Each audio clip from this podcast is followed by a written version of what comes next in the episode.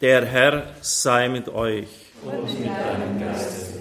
Aus dem heiligen Evangelium nach Matthäus. Ehre sei dir, o. In jener Zeit sprach Jesus zu seinen Jüngern, wenn ihr betet, sollt ihr nicht plappern wie die Heiden, die meinen, sie werden nur erhört, wenn sie viele Worte machen. Macht es nicht wie sie, denn euer Vater weiß, was ihr braucht, noch ehe ihr ihn bittet. So sollt ihr beten. Unser Vater im Himmel, dein Name werde geheiligt, dein Reich komme, dein Wille geschehe wie im Himmel, so auf der Erde.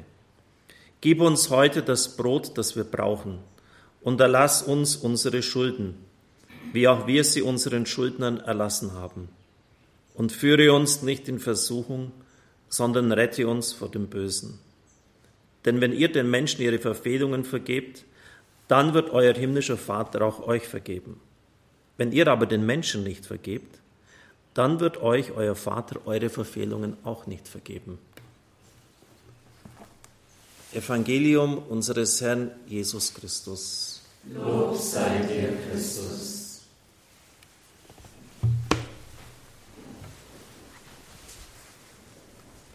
Liebe Zuhörer, liebe Zuschauer,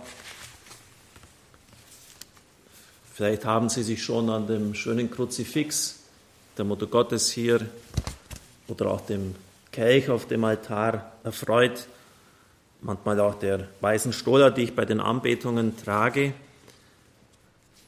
Sie sind ein Geschenk des Diener Gottes Alois Schmid an Heribert Grobber zu seiner Primiz 1938 in Ottobeuren. Heribert Grobber hat dann 57 Jahre äußerst segensreich gewirkt in meiner Heimat.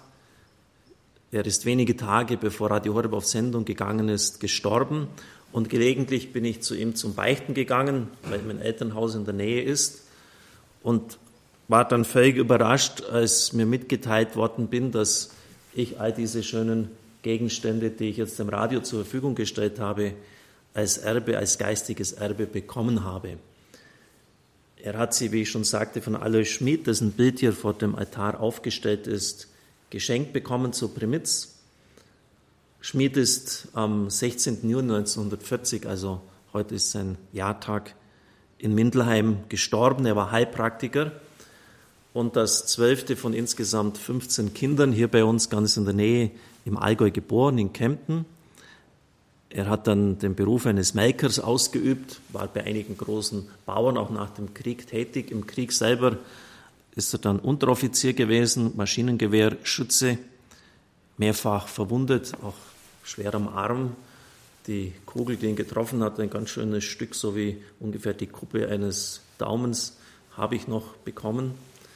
Denn auch die anderen Dinge, seine Journale, hat ja viele Menschen behandelt wenn sie arm waren, umsonst sogar noch die Medizin für sie bezahlt, sind mir überkommen. Er hat sich dann in Mindelheim am 1. Oktober 1926 als Heilpraktiker niedergelassen, musste da auch manche äh, Anfechtungen bestehen. Man hat ihn als Kurpfuscher verdächtigt, ist aber aus all diesen Streitigkeiten, rechtlichen Auseinandersetzungen als Sieger hervorgegangen. Es sind dann immer mehr Menschen zu ihm gekommen in den letzten Lebensjahren nimmt man ungefähr an, dass es fast 100.000 Leute waren, weil er eine ganz außerordentliche Gabe der Heilung hatte. Bis zu 100 Personen hat er am Tag behandelt. Sein Tag hat so ausgeschaut, dass er in der Früh aufgestanden ist, in die Frühmesse gegangen ist und dann ging es bis oft Mitternacht durch und einen nach dem anderen hat er empfangen und außerordentlich vielen Menschen konnte er helfen. Es gibt einige Schwerpunkte in seinem Leben, die mir wichtig sind, die ich Ihnen weitergeben möchte. Wir haben jetzt am vergangenen Sonntag eine geradezu historische Sendung bei Radio Horeb gehabt mit Herrn Craig und ich freue mich, dass es jetzt auch in Österreich so weitergegangen ist bei meinem Mitbruder Pater Anton, der der Regens des Priesterseminars äh, Leopoldinum ist. Es ging um Adoration for Vocation, Anbetung für Berufungen, dass wir wieder genügend besonders Priester haben, aber auch Frauen, die in, geistliche Gemeinschaften eintreten, dass diesem Notstand der Kirche ein Ende bereitet wird. Das war Alois Schmid schon zu seinen Zeiten, wo es noch viele Berufungen gegeben hat, ein Herzensanliegen. Es hat sich ein Kreis um ihn herum gebildet von Laien und auch Priestern, der Schmiedkreis genannt. Und insgesamt hat er etwa 14 Männern geholfen auf ihrem Weg zur Berufung. Er hat ihnen deutlich gemacht, dass sie wirklich eine Berufung hatten, denn er hatte auch die Gabe der Herzensschau.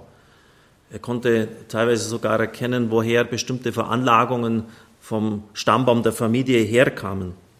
Und so ist da eines Tages mehr aus Neugier als aus einem Krankheitsfall heraus der Bäckergeselle Heribert Gropper bei ihm aufgetaucht und hat da um Hilfe gebeten und er hat ihm sinngemäß gesagt, dass er bald andere Brötchen backen wird. Dass er nämlich zum Priester berufen ist. Und weil er sehr arm war und alle Personen, die angesprochen worden sind, ihm zu helfen, das nicht getan haben, ist er für die ganze Ausbildung bei ihm aufgekommen. Ich habe jetzt später auch die Journale einsehen dürfen von Gropper, so die, die Namen der Leute, die er, äh, denen er geholfen hat. Und das, das war ein ganzes Telefonbuch voll.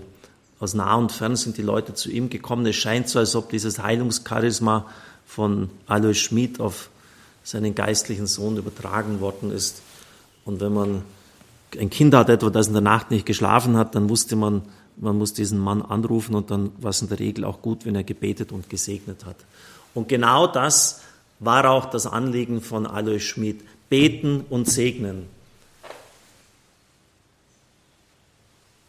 Dieser wunderschöne Kelch, den er zur Primitz machen hat lassen, bringt das auch zum Ausdruck. Sie können es natürlich jetzt nicht sehen, aber ich kann es Ihnen ja deuten. Benedico steht an der Seite, ich segne, und das ist der Bischof Heribert, und dann auf der anderen Seite der Ritter Georg, exorzizo, ich beschwöre.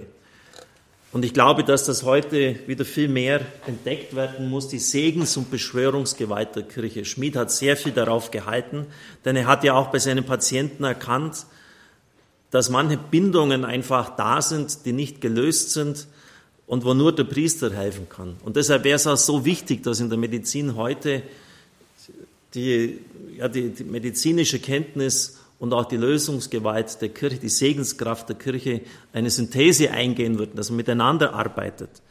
Meine Haushälterin war fast vier Jahrzehnte in der Akutpsychiatrie, das ist etwas vom härtesten, was es überhaupt gibt, tätig. Und sie sagt, sie hatten viele Fälle, wo Leute Therapie um Therapie machten und wo einfach nichts vorwärts ging, weil einfach noch bestimmte geistige Bindungen da waren, die so stark waren, dass keine Therapie durchschlagen konnte. Und das hat auch Schmid damals erkannt. Und weil er das erkannt hat und auch entsprechend des Gebetskraft, Segenskraft, die er von Gott hatte, konnte er so vielen Menschen helfen, segnen. Wir sollten viel mehr diese Segensgewalt einsetzen, um die Macht des Bösen zurückzudrängen, auch die Beschwörungsgewalt. Es gibt heute so viele Möglichkeiten, uns abzulenken, sagt Papst Benedikt, und das sieht er als den wesentlichen Grund, warum Männer den Beruf des Priesters nicht mehr ergreifen. Man kann sich heute völlig eindecken mit den Social Media, dass man den Ruf von oben gar nicht mehr wahrnimmt. Und deshalb braucht es viel Gebet. Viel Segen auch für, für jene, die sich auf diesen Weg machen, dass sie durchhalten, den Beruf, den Ruf Gottes erkennen, annehmen und auch umsetzen in ihrem Leben. Alois Schmid war selber auch ein priesterlicher Mensch.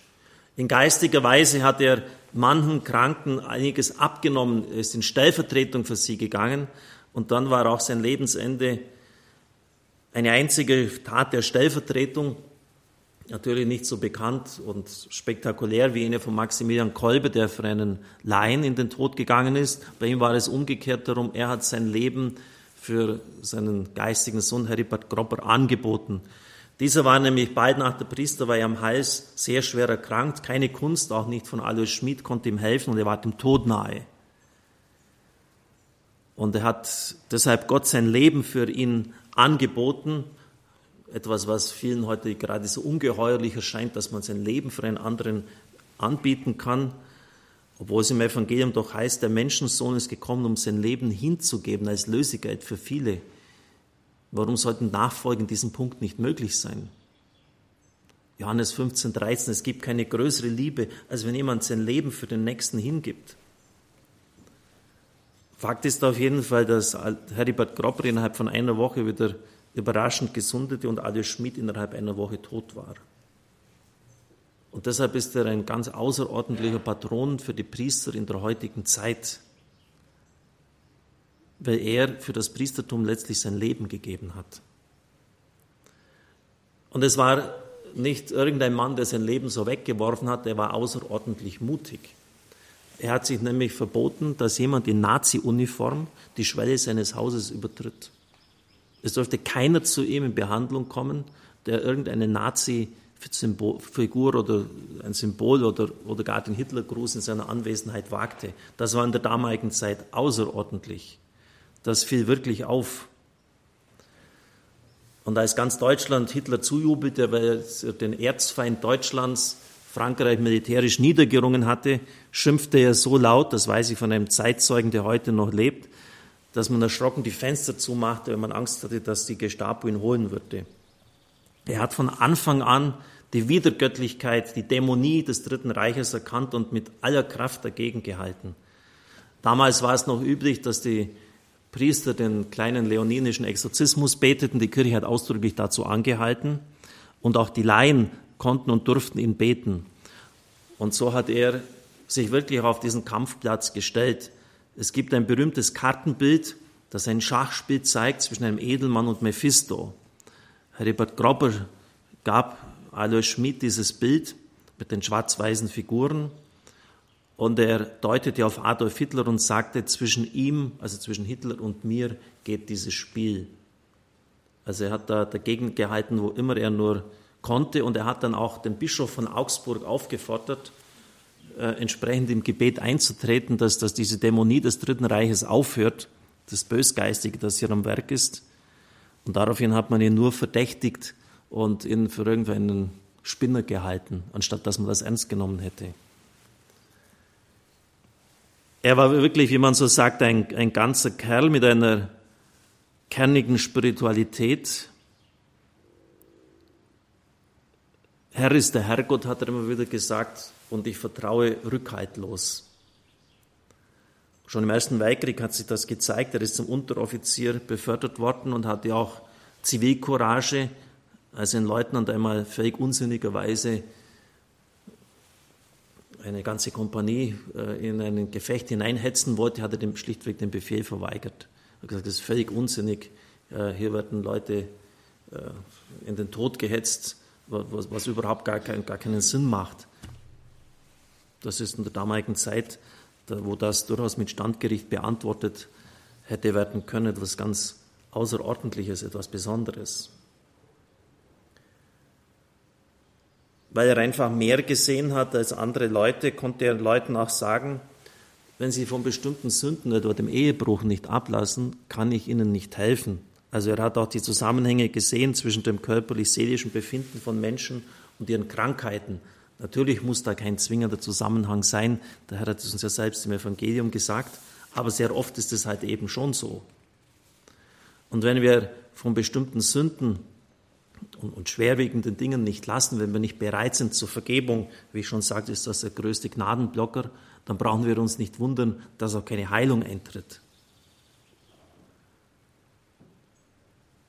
Gerade in der heutigen Zeit ist das sehr wichtig, wo esoterische Einschlüsse in fast den meisten geistlichen Angeboten um Heilung enthalten sind. Wir haben es vielleicht vergessen, dass der Priester auch einen Heilungsauftrag hat und wir wissen ja heute um die Zusammenhänge von Seele, Körper und Geist. Die wenigsten Erkrankungen treten ein, wenn ein Organ irgendwie müde geworden ist oder abgenutzt ist sondern das hängt mit seelischen Situationen zusammen. Leute, die, die Stress haben, denen schlägt es auf den Magen, auf das Herz, der Herzinfarkt. Und deshalb muss man vor allem auf der seelischen Ebene ansetzen und da ist der Priester in besonderer Weise gefragt. Ich darf das ruhig sagen, ein Bundestagsabgeordneter der SPD, Robert Antretter, war äh, als Baby sehr schwer krank. Niemand konnte ihm helfen. Er ist dann zu Alois Schmidt gebracht worden, hat über ihn gebetet und das Kind ist in kurzer Zeit genesen. Er war dann später 18 Jahre für die SPD im Deutschen Bundestag und hat unglaublich viel für den Lebensschutz bewirkt. Oft war er der Einzige in seiner Fraktion, der gegen bestimmte Gesetze gestimmt hat, wo es eben um die Lockerung des Lebensschutzes ging. Und das ist auch eine Spätfolge sozusagen von Alois Schmid, weil er so für das Leben eingestanden ist. Er hat also als, als jemand, der seine Heilungsgabe mit in die Ewigkeit genommen hat, eine, eine große Gabe und eine große Fürbittkraft. Sie können ihn anrufen und deshalb ist es mir auch ein Anliegen, dass wir nach dem Segen, nach dem Schluss der Messe ein Gebet zu ihm sprechen, weil täglich sehr viele Anliegen bei mir von den Menschen hereinkommen, wo man gar nicht mehr weiß, was man noch alles beten soll, aber die Nöte der Menschen einen natürlich und auch mich sehr berühren. Aber Schmied ist aktuell, wäre ein, ein ganzer Kerlwahl auf gut Deutsch, ein Mannsbild. Oft meint man ja, wenn man fromm ist, das sind irgendwie so, so Waschlappen oder irgendwie so Lallis da. Ähm, er war kernig, er hatte eine, eine, eine, glasklare, saubere Spiritualität. Es ging ihm um die Förderung des Priestertums, um die Segens- und Beschwörungsgewalt des Priesters, die, wie ich meine, viel mehr wieder erkannt werden muss. Und er war ein, ein Mensch, dem die Nöte der Leute nicht egal waren. Das muss man erst mal durchstehen, von der Früh 7 Uhr bis Mitternacht in der Praxis zu stehen und das über viele Jahre hinweg. Es ist noch kein äh, Seligsprechungsprozess oder was ähnliches eingeleitet. Es geht lediglich derzeit darum, dass man Informationen sammelt und wenn Sie Sie können beim Hörerservice das dann auch antworten, dieses Gebetsblatt. Und wenn Sie bestimmte Erhörungen haben, ist eine Adresse genannt, wo Sie es dann mitteilen können. Amen.